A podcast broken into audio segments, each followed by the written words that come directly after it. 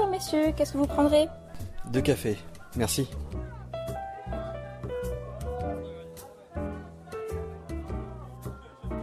Bonjour à tous, on- pour ce nouveau numéro de Café Rolliste, toujours au Festival international des, euh, des Jeux de Cannes. Je, je profite du fait d'être là pour euh, rencontrer le maximum de personnes. Et là, je suis euh, maintenant avec Romaric Briand. Bonjour Romaric. Salut Yannick, Ça va? Ça va très très bien, un petit peu fatigué parce que crapahuter dans les couloirs. Ah, il y a du monde, hein. Il y a vraiment, énormément de monde. C'est, euh, je crois que c'est la euh, première fois que je vais dans un, un- un salon ou une convention, on va dire, avec autant de monde Ouais. et autant de grand public.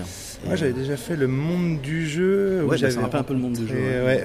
euh, pas mal de monde aussi. C'est vraiment, euh, c'est vraiment des organisations impressionnantes.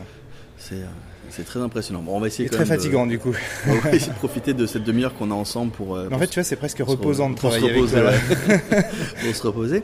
Euh, Romaric, il y a beaucoup de gens qui te, qui te connaissent. Très sincèrement, moi je, connais, euh, je te connais moins euh, que, euh, que, ce que je- ce que les gens veulent bien croire en tout cas. Ouais, Euh, donc je vais te demander, comme je le fais à chaque fois avec les gens euh, lors du Café Rollis, de te présenter un petit peu d'accord. et euh, de m'expliquer, si tu veux bien, en tout cas, de me faire un petit parcours, de m'expliquer un petit peu ce qui t'a mené euh, euh, jusqu'à aujourd'hui et ce que tu as fait euh, dans tout ça. Alors euh, moi je me définis souvent comme euh, écrivain et euh, philosophe parce que j'ai fait des études de philosophie et que toutes ces questions, tous ces questionnements euh, structurent un petit peu tout ce que je fais, euh, même dans le domaine du jeu.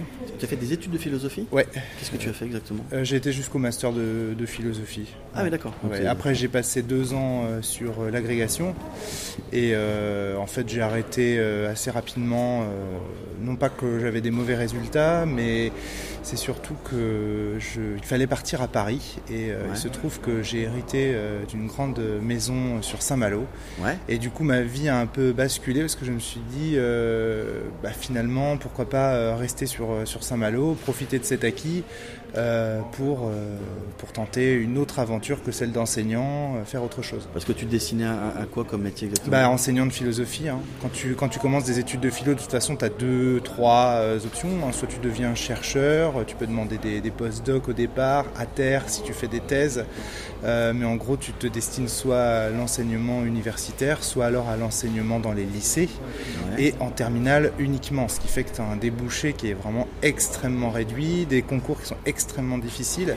Et c'était d'autant plus le cas à mon époque parce que euh, c'était la période euh, où justement euh, ils réduisaient les postes. Ah ouais. Sous Jospin, ils avaient ouvert à fond euh, les vannes et moi je suis arrivé au moment où il y avait trop de professeurs de philosophie Ouais. par rapport aux demandes.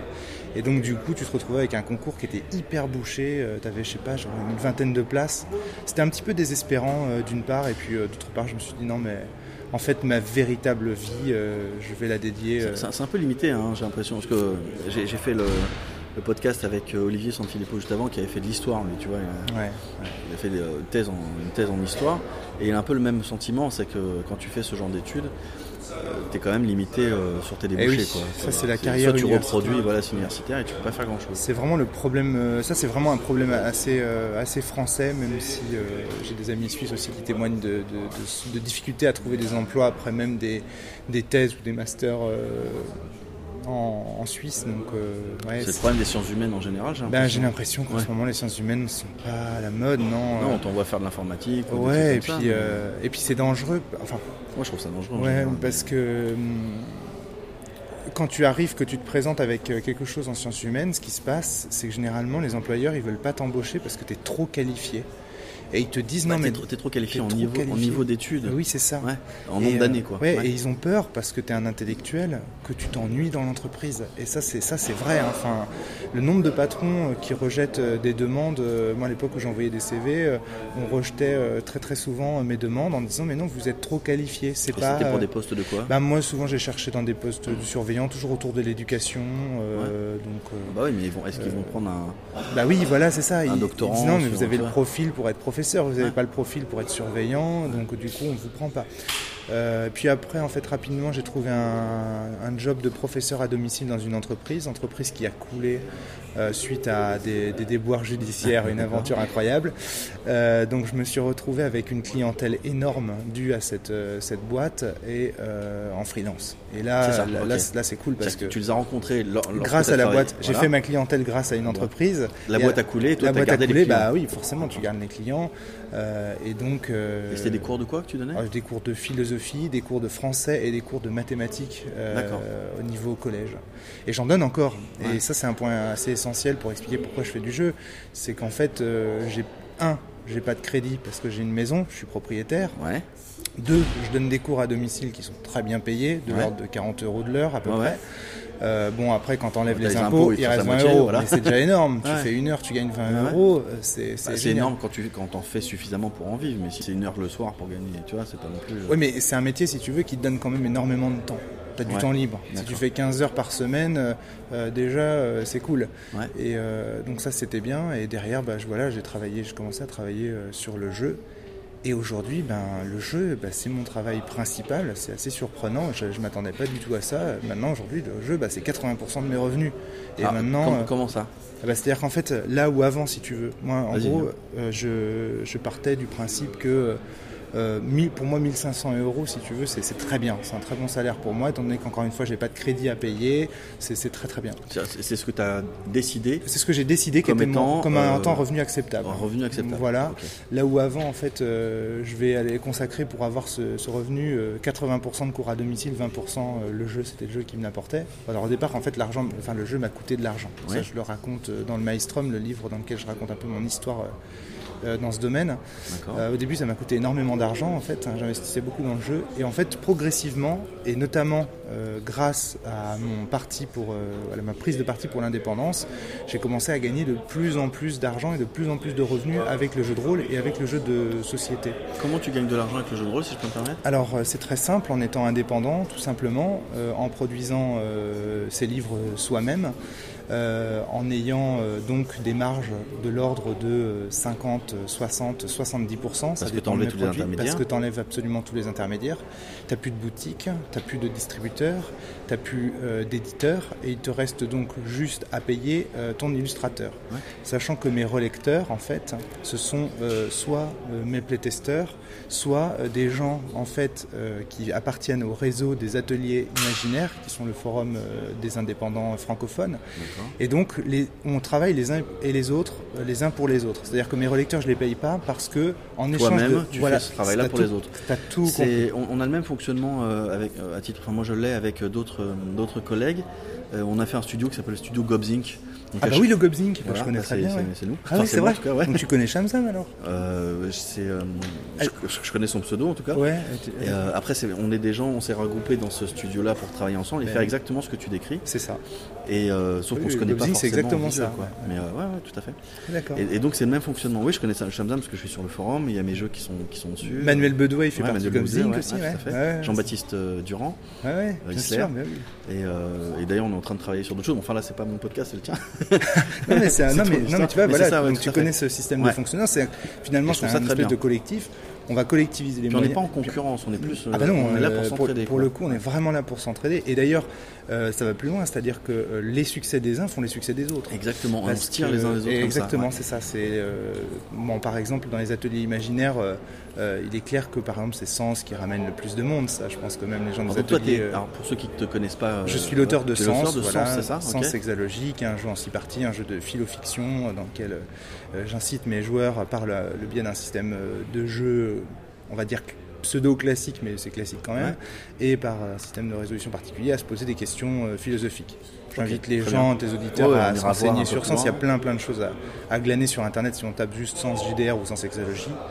Euh, et donc, du coup, euh, ce jeu a été euh, au départ vraiment une locomotive pour les ateliers imaginaires. C'est un jeu qui a, qui a très très bien marché et qui marche très très bien encore d'ailleurs, il faut le dire. Ouais. Et du coup, bah, mon succès profite Tu à vends des tout le ou monde. tu vends des PDF Alors, je vends des livres Ouais. et uniquement des livres D'accord. Parce que, euh, pour, selon moi, pour vendre des PDF, euh, il faut avoir une politique éditoriale qui va avec. C'est-à-dire qu'un un, un PDF, on ne le prépare pas comme on prépare un livre. Euh, typiquement, moi, comme mon livre, il, a, il est à la fois un livre de jeu de rôle, un livre de philo et un roman.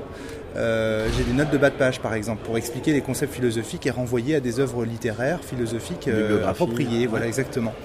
Donc euh, en PDF, les notes de bas de page, c'est insupportable. Si tu te retrouves à lire un truc en haut, tu dois euh, rouler avec euh, ta roulette en Ouais. bas, tu dois remonter en haut. Enfin bref, c'est illisible. Enfin, tu peux faire des liens, mais. je- Ah, mais je oui, alors voilà, mais oui, mais tu vois, ça c'est un travail éditorial Ouais, particulier. Ah oui. Et moi, euh, ce travail-là, eh bien, je, je ne l'ai pas fait pour sens. Et donc, du coup, euh, maintenant, c'est un petit peu difficile de revenir en arrière. Là où je travaille sur du PDF, c'est sur les kits de démo. Sens est disponible en kit de démo. Tu vas trouver des kits de démo également pour le Val, qui est mon, mon jeu de cartes à la Magic, euh, mon jeu de cartes de rôle, comme dirait euh, Monsieur Mops, enfin Dr Mops. Donc euh, là, oui, il y a une politique éditoriale liée au PDF. Mais sinon, moi, je, je suis encore attaché au confort du livre. Voilà, exactement. Et donc la, la vente de ces livres te procure suffisamment d'argent à l'heure actuelle euh, pour en vivre en fait, pour atteindre le- les, les sommes que tu t'es, euh, que as décidé de. Absolument, absolument. Je dégage euh, 800 euros de chiffre d'affaires. Attention, Ouais. c'est pas un bénéfice. Ouais, c'est un chiffre d'affaires. euh, par mois. Et c'est en constante augmentation depuis euh, la déclaration officielle de mon entreprise. Et c'était en 2010 ou 2012, je ne sais plus. Tu- toujours- Tu es auto-entrepreneur? Absolument. Et alors l'auto-entreprise, pour, euh, enfin moi, je, en tout cas, euh, mon expérience par Mhm. rapport à ça, c'est que c'est un modèle idéal pour, euh, pour l'indépendant dans le jeu de rôle, parce que bon, tu as un plafond qui est fixé à, je sais plus, 90 000, 87 000 euros, je crois, par an. Ouais. Bon, euh, il y a quand même de fortes chances qu'avec le jeu de rôle, pas, tu ouais. vendes pas, tu, tu, tu pètes pas le plafond. Euh, les charges sont quand même assez réduites, même si là on commence à tiquer un peu, ça, ça tend à augmenter, mais bon, voilà, c'est un, c'est un bon statut, je pense. Pour avoir un numéro de sirène, avec un numéro de sirène, tu fais tout avec ça. Enfin, tu vois, ça me permet là, par exemple, d'obtenir un, un pass pour euh, ce salon, pour pouvoir me balader à droite à gauche. Enfin, tu as une crédibilité qui est, qui est- qui est énorme. Donc ça, c'est ça, c'est très intéressant. Et effectivement, à partir du moment où tu as des marges qui sont importantes, bon, sur 100, par exemple, je prends le, le cas d'un sens, un sens, c'est euh, 20 vendu 25 euros. Ouais. Il y a un coût de production qui tourne autour de 9 euros. Je paye coût de production, c'est l'impression? L'impression seulement, hein, ouais, ouais, ouais, ouais. Je compte pas mes heures de travail dans le coût de production, bien Mm. sûr, puisque ça, ça, ça rentre dans la marge, tu vois. C'est la rémunération de l'auteur. De l'auteur, Voilà. fait. Donc ça fait euh, environ 9 euros euh, à payer le bouquin.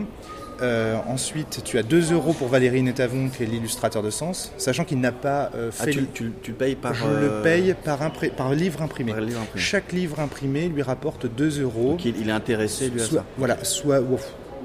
Enfin, euh, après, euh, Valère est très détaché de mon univers. Non, mais il est intéressé dans le sens, il est intéressé financièrement. Oui, euh, au fait qu'il Oui, c'est vrai. vendu. Plus j'en vends, plus il gagne de- d'argent. Ça, c'est indubitable. Sachant que j'imprime en plus par centaines. Donc, à chaque fois que j'im- j'imprime un bouquin, à chaque fois qu'un bouquin est épuisé, j'en réimprime 100. Et donc, lui, je lui fais un versement de 200 de euros. 200 euros. Exactement. Euh, donc, c'est 8% du, du prix d'impression. Donc, lui, que ce soit vendu ou pas, il, il gagne les sous. Tout, Donc on là, est t'es à à 11 entre euros. 11 et 12 euros. Ouais. Après, ben, ben voilà, Et tout le reste, et tout le reste, alors il y a, y a 5 euros de frais de port, euh, sachant que je demande un suivi à la poste, donc ça coûte effectivement 5 euros, Ouais, même ouais. 5, 5,70 maintenant, ça Ouais. a encore augmenté, là j'en prends plein la gueule à ce niveau-là. Ouais. Mes marges diminuent à cause de la poste en ce moment.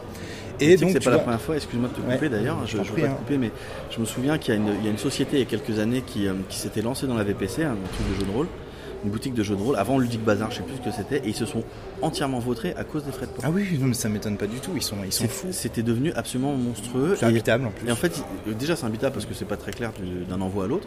Et en plus de ça, c'est vraiment une énorme partie l'en- l'envoi. Ah oui, quoi. oui, oui, oui. Et euh, ils n'avaient pas forcément bien calculé leurs coûts, les, pauvres. Et ils s'étaient retrouvés à perdre de l'argent à chaque envoi en fait. Oui, bah moi c'est le cas en ce moment. Je perds 70 euh, centimes. Bon, c'est pas grand chose. Hein. Mais tu les perds, mais ils te restent de la marge. Alors qu'eux, ils, ils perdaient de l'argent vraiment. Quoi. Et, Ah oui, d'accord, Oui, oui, carrément. oui, donc ah oui, oui, oui, oh D'un coup, ils se sont aperçus de ça, ils avaient mal calculé leurs Ah, coûts. Merde. Et ils ont perdu, je sais pas combien, de, de- de dizaines de milliers Ah ouais. d'euros avant d'arrêter les frais en disant, oh, on arrête ça tout de suite. Ah ouais, non, non, mais c'est euh, extrêmement. ils ont mis en danger leur propre boîte euh, comme ça. La Poste, les prix sont quasiment aussi obscurs que la SNCF. J'exagère à peine. Ah putain. Hein, D'accord. mais donc ouais voilà donc ça fait 5,70 et donc le tout vendu 30 euros donc tu vois on arrive entre 11, 12, 17 euh, ça laisse euh, ouais 13 euros à 13 peu euros près 13 par euros de marge. Voilà sachant qu'après là-dessus je vais payer des impôts évidemment. Beaucoup et même je les paye sur mon chiffre d'affaires les impôts. C'est pas Ouais. sur la sur le sur la marge donc Ouais. sur la marge que je fais. Bah, justement, avec tout ça, t'a- t'arrives à. alors non je vais t'expliquer je vais t'expliquer. comment ça le fonctionne vrai truc qui m'a permis de c'est le Val. Le Val c'est un un un jeu de, de cartes hein, qui tient donc c'est un livre-jeu donc j'ai pas les contraintes éditoriales euh, du jeu. La couverture est pas en couleur, c'est du, noir et blanc. Il n'y a pas d'illustrateur puisque j'ai utilisé les illustrations Libre en libre de droit du tarot de Payen, Ouais. du tarot de Marseille. Euh, ce qui fait que du coup j'arrive à un coût d'impression tout en noir et blanc à 3,70€, environ 4 euros. Ouais. Et le livre est vendu 20 euros. Ce qui me fait là une marge de 16 euros, Ouais. sachant que c'est du jeu de société. Donc j'en ai déjà vendu 300 en deux ans. Donc ça fait, une, ça fait c'est, c'est énorme. hein. Enfin, donc du coup, là, du, là, tu vois, quasiment chaque bouquin qui part, ben, je fais 15 euros de chiffre d'affaires. Ça veut dire qu'en Ouais, gros, mais si je livre. compare au cours à domicile, si Ouais. tu veux, Ouais, je vends deux livres par jour, ben, c'est comme si je donnais deux cours à domicile par jour. d'accord. Tu vois? Ouais. C'est, enfin, j'exagère, hein, mais Ouais. parce qu'après il y a les impôts, et- mais c'est quand même énorme. Quoi. Donc, Mais, coup, ça- donc, ça donc, commence c'est-à-dire à que tu as quand même une, une grosse partie de, de tes revenus décidés, encore une fois, c'est ça que moi je trouve super intéressant, qui, qui provient donc de ces deux euh, ouvrages, de, de ces deux séries d'ouvrages, Tout à fait. et une- tu continues les cours à domicile quand même. Je continue un tout petit peu les cours à domicile. Alors, euh, avant, les cours à domicile, c'était tous les jours, même le samedi. Ouais. Aujourd'hui, euh, c'est juste le mercredi après-midi. Et ça, c'est lié aussi à un événement dans ma vie euh, qui a eu lieu il y a deux ans. C'est la naissance de mon fils, Ouais. Soren. Et donc, du coup, ça calme le- un peu les Ah bah oui. de sortir. hein, ouais. Évidemment, donc je le garde le matin et tout. euh, Donc effectivement, mes revenus au niveau des cours à domicile et même au niveau des jeux, parce que mais, du coup mes jeux mettent plus de temps à sortir. Là où avant je pouvais faire un sens en un an, là Sens Cosmo, je sais pas depuis combien de temps il est sur le fil, mais euh, ça commence à faire. Et donc du coup, ben forcément, mes forces de travail diminuent. Mais ça c'est pas grave. C'est pas grave parce que derrière il y a la cellule. Ouais. La cellule, euh, donc c'est un podcast hebdomadaire sur euh, le jeu de rôle, sur euh, le, le game design, des tests de jeu, des débats, etc. Et la cellule, il y a aussi des dons, des gens qui, qui donnent de- des sous. Ah. Ouais. Euh, il y a, et puis surtout, il y a du buzz. Ça fait parler des jeux des indépendants et donc ça pousse les ventes euh, vers le haut. Le nombre de personnes qui m'envoient que- euh, j'ai acheté. Sens parce que j'écoute le podcast de la cellule régulièrement. C'est juste un remerciement pour tes podcasts. Ouais. Par exemple, il y a des gens qui achètent les jeux, peut-être même pas pour y jouer, juste pour les lire et pour remercier du podcast de la cellule. Ça c'est intéressant parce que bon, tu, tu sais qu'on est. moi je fais Café Rolliste, mais je participe aussi à Radio Rolliste, Ouais. qui est le concurrent, Avec, on va dire, de, Cobal. de la cellule avec Cobal. Concurrent. Co- Concurrent, c'est pas le concurrent, mais euh, Complémentaire. complémentaire, on va dire, sur le, sur, Tout le, à fait. sur le même thème. Il y a des gens qui écoutent l'un, qui écoutent l'autre et tout. Absolument. Et ils ont bien raison, parce que c'est pas la même ligne éditoriale. Exactement, c'est ce c'est exactement là où je voulais en arriver, Ouais, c'est qu'on n'a pas la même ligne, euh, ligne éditoriale, on parle pas forcément euh, des mêmes choses, Tout à fait. et euh, Et on les présente pas de la même manière. Et on les vous présente faites des pas de la manière, chroniques. ouais. nous, on fait du débrief de partie. Bon, je pense que vous, vous- dans les chroniques, il y a aussi des débriefs de partie. On voit vous parler des jeux que vous avez testés, etc. Euh, Mais moi, je trouve ça vraiment euh, très complémentaire.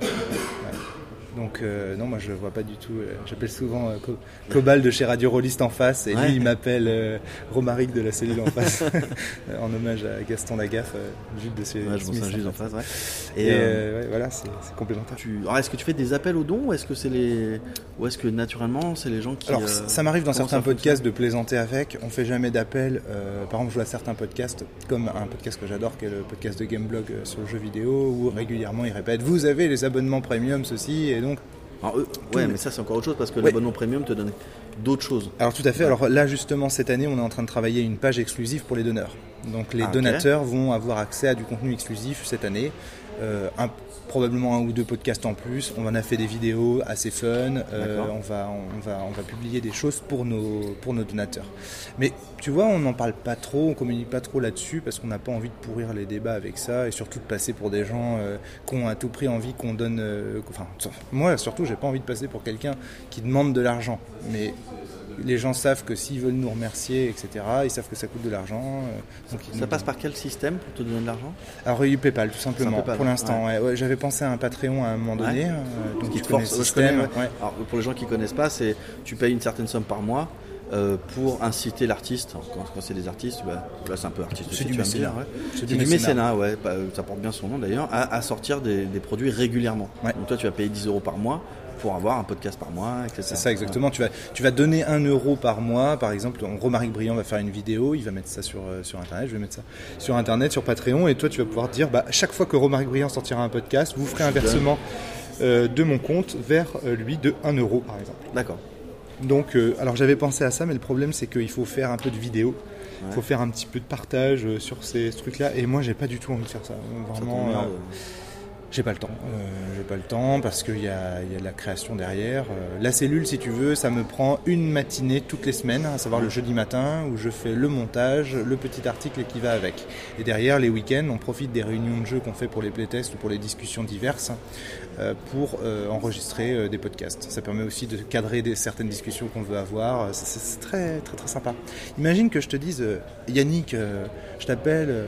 viens, viens, on va discuter ce week-end.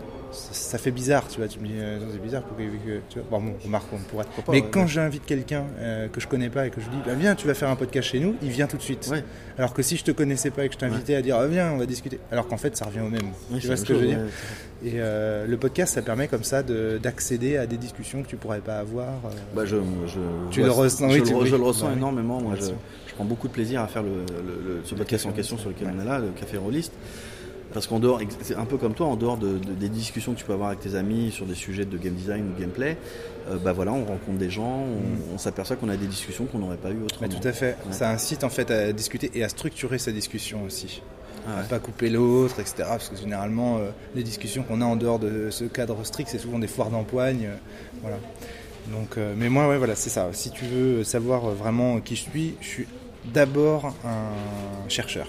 Euh, et du coup, le jeu de rôle, en fait, est une manière pour moi de, euh, de faire des recherches en philosophie. Je suis encore un philosophe, en fait. Ouais. Le Maelstrom, donc mon dernier ouvrage, donc tu vois, encore un, encore un livre sur lequel je fais une marge euh, conséquente. Ouais, mais c'est pas un livre de jeu de rôle, ça. Non, c'est un livre de jeu de rôlegie, si tu veux. Ah. Euh, c'est un livre sur la création de jeux de rôle. C'est un livre qui raconte l'histoire, comment je suis passé du, tout gratuit au tout payant, pourquoi je l'ai fait. Un entretien aussi qui explique un petit peu euh, ma démarche intellectuelle. Et euh, un, de- un- un dernier article, donc l'entretien Coralie David qui a fait couler autant d'encre, et un Ouais. dernier article qui présente ma conception, ma nouvelle conception, parce que c'est très récent, euh, du jeu de rôle comme euh, Maelstrom, justement. Donc j'invite les, les gens euh, qui écoutent ce podcast, à, sauf si ça intéresse que j'en parle, mais à se renseigner sur ce sujet. Voilà, ça c'est vraiment l'objectif de, de ma vie, c'est de faire des recherches. Et euh, bah oui, là, mes recherches me conduisent à faire du jeu de rôle, mais demain elles peuvent tout à fait me conduire à faire du cinéma, ou à faire du jeu vidéo, ou à faire autre chose. Pour l'instant, je suis dans le jeu En de rôle fait, c'est l'idée de. C'est le développement de l'imaginaire euh, appliqué à la philosophie.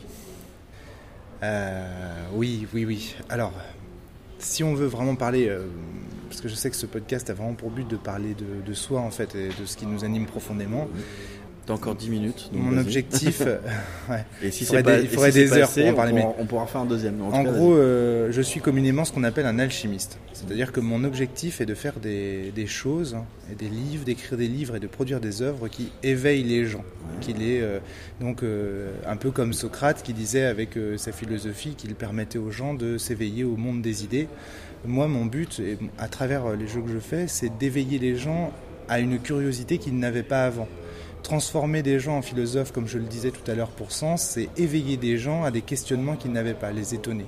Je trouve qu'on vit dans un monde qui est très blasé, euh, dans lequel on a l'impression qu'il ne reste plus rien à inventer, euh, très dogmatique, très déterministe, dans lequel on a l'impression qu'on a déjà découvert toutes les lois de l'univers.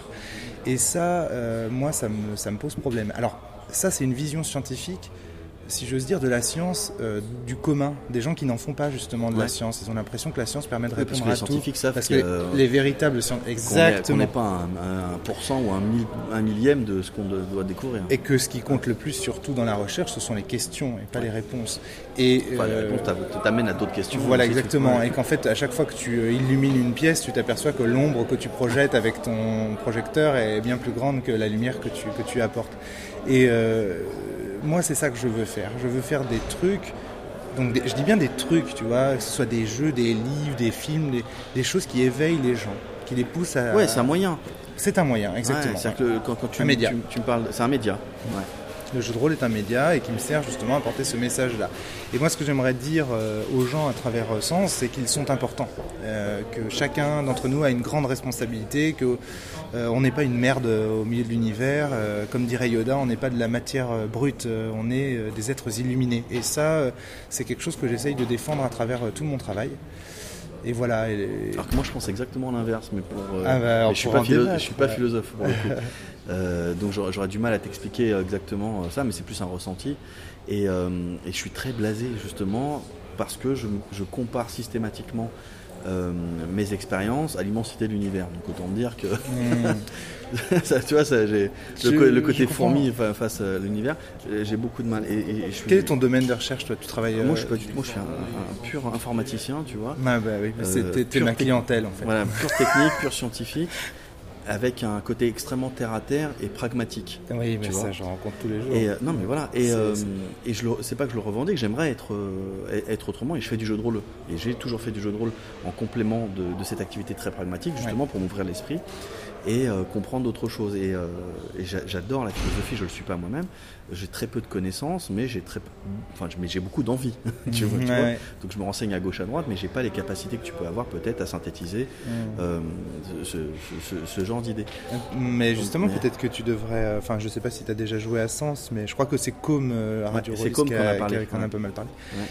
Mais peut-être, peut-être. alors, il- ce- Com à, à juste titre disait que de, de Sens que c'est un jeu qui est difficile à commencer et quand on, au fur et à mesure, en fait, les sens s'améliorent. Et il a raison. Mm. Hein. Sens connaissance, c'est un vieux jeu qui date déjà de, de 2000. À cette époque-là, j'avais pas non plus le- tous les concepts, la théorie du jeu de rôle. J'avais Mhm. pas encore le maelstrom ni rien du tout. Donc du coup, oui, euh, Sens euh, Renaissance est effectivement un jeu de rôle classique. J'invite euh, les auditeurs à écouter sa critique sur Radio Rollis, elle, est- elle est assez juste.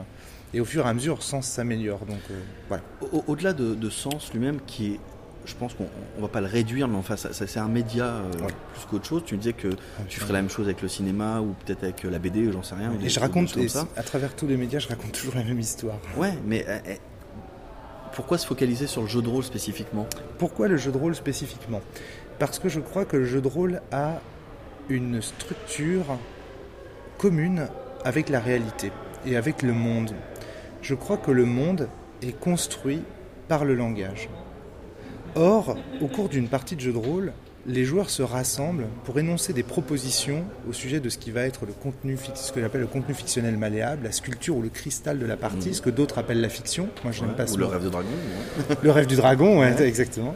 Euh, c'est euh, effectivement une espèce de contenu fictionnel malléable. On fait des propositions à son sujet, et en fait, les règles et les joueurs autour de la table se contentent de le valider ou de ne pas le valider, tacitement ou non. Ouais. On va dire par exemple, il y a un château, je te regarde, t'es d'accord?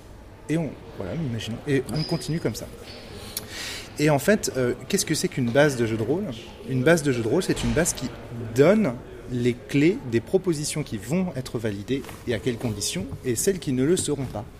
Typiquement, si je te donne une base de Cthulhu, et qu'à un moment donné, je décris Luc arrivant avec un sabre laser, la proposition va être rejetée au nom du contenu fictionnel malléable que Sandy Peterson invite à créer au cours d'une partie de Cthulhu. Ouais, ce à moi, ce que j'appelle la cohérence interne à l'univers. Ah bah c'est complètement ça. Alors là, euh, ok, c'est moi je parlerai cohérence interne, ça me parle tout à fait. C'est exactement ça. Et euh, ça, eh ben on le fait aussi dans la réalité. Faire des propositions et attendre des autres une validation, on le fait dans la réalité. Je te donne un exemple. En science, par exemple, qu'est-ce que c'est qu'un article scientifique?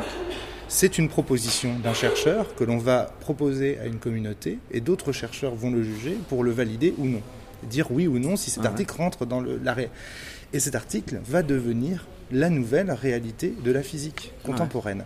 Et en économie, Jusqu'au jusqu'au jour, on va le changer. Enfin, jusqu'au jour, effectivement, quelqu'un fera une autre proposition. Ouais, mais ça, en jeu de rôle, on le fait aussi. Ouais, Est-ce qu'on pourrait pas dire plutôt que mon perso est arrivé à 15h Ouais. au lieu d'arriver à 16h tu vois, tu vois, on- Ouais, ouais, je suis Ah si, si, si, d'accord. Tu vois, on fait ça aussi dans le, dans, le, dans le jeu de rôle. Et donc, il y a comme une espèce de parallèle entre ce, d'un côté, ce monde créé par le langage, qui est notre monde réel, et ce monde fictionnel créé au cours d'une partie de jeu de rôle, qui lui est créé par les pro. Et ça, ça m'intéresse. Le fait que on qu'il ait est un jeu de société. pas, Et oui, d'ailleurs, c'est une très bonne question. Jusqu'où est-ce qu'un joueur qui joue depuis très longtemps avec un personnage n'a pas finalement, mais ne s'est pas finalement ça, autant attaché à son personnage qu'il aurait pu s'attacher à un ami. Ouais. Euh, de la même manière que des gens s'attachent à des personnages de fiction. Il n'y a qu'à voir euh, les fans de Radcliffe parce qu'il a incarné Harry Potter. On est attaché à quelque chose Ouais, de enfin, fictionnel. surtout à quel point les, les souvenirs que tu te crées lors d'une partie de jeu de rôle sont réels ou fictionnels, alors que Totalement. tu vois, ils sont, ils sont partagés. En plus, chacun a les siens, même si c'est la même fiction partagée. Totalement. Et ils sont pas moins réels que ceux que tu te fais quand tu voyages ou. euh, Ah, c'est clair, c'est clair. Et c'est cet aspect de monde en miroir, si je veux dire, de monde dans le monde, Ouais. que j'aime dans le jeu de rôle. Cette espèce de mise en abîme de la réalité. Ouais. Et j'estime, et puis, euh, je sais pas, ouais, il nous reste assez peu de temps, mais j'estime en gros que le jeu de rôle peut nous apprendre des choses euh, sur la métaphysique de notre univers, c'est-à-dire sur la structure de notre monde. Si j'analyse la structure du jeu de rôle, je dois pouvoir découvrir des choses sur la structure de mon langage, et ce faisant, je découvre des choses également sur la métaphysique du monde réel. Et moi, ce que j'affirme, c'est que euh, les parties de jeu de rôle qu'on aurait pu faire au Moyen Âge ou avec un langage donné, parce que la physique était différente, parce que nos conceptions du langage étaient différentes, auraient été différentes de celles qu'on peut produire aujourd'hui dans le monde contemporain. Et, euh, et ça, euh, voilà, il y, a plein, de parallèles comme ça que, que je traite. hein, Et D'accord, et c'est ça qui te, c'est ça qui te donne, qui donne envie. Alors, tu, tu le prends par le biais du jeu de rôle parce que tu, à ce que je comprends, c'est que finalement c'est une, euh, c'est une mise en expérience à plus petit niveau du monde réel. Exactement, c'est euh, ça. C'est ça te permet d'expérimenter. euh, des thèses philosophiques. Ouais, de- des tests compris. philosophiques, ouais. Exactement. C'est-à-dire euh, là faire où des propositions, les tester en jeu, Tout voir à ce que, ça, ce que ça donne. etc. On dit souvent de la philosophie qu'elle est une, une science euh, spéculative hein, qui ne met jamais en fait ses propositions à l'épreuve euh, de la réalité. Ouais, mais là, c'est ce que tu fais. Et euh, en fait, ouais. je pense que le jeu de rôle est un excellent laboratoire pour faire des expériences philosophiques. Euh, mais en fait, alors je dis ça parce que ça c'est la philosophie, euh, on va dire euh, occidentale et très spéculative, mais il existe aussi de la philosophie plus anglo-saxonne, plus américaine, qui elle, par contre, est très expérimentale, avec des gens comme par exemple les philosophes analytiques, avec des écoles de pensée de, de, et théoriques comme celle de Jean Nicot à Paris, qui sont par contre eux des philosophes qui travaillent aux côtés de chercheurs soit en sciences cognitives, soit en sciences humaines, soit en sciences dures, en physique, Ouais. pour améliorer les concepts de la science. Et ça, c'est vraiment de la philosophie, pour le coup, très très scientifique, tu vois. euh.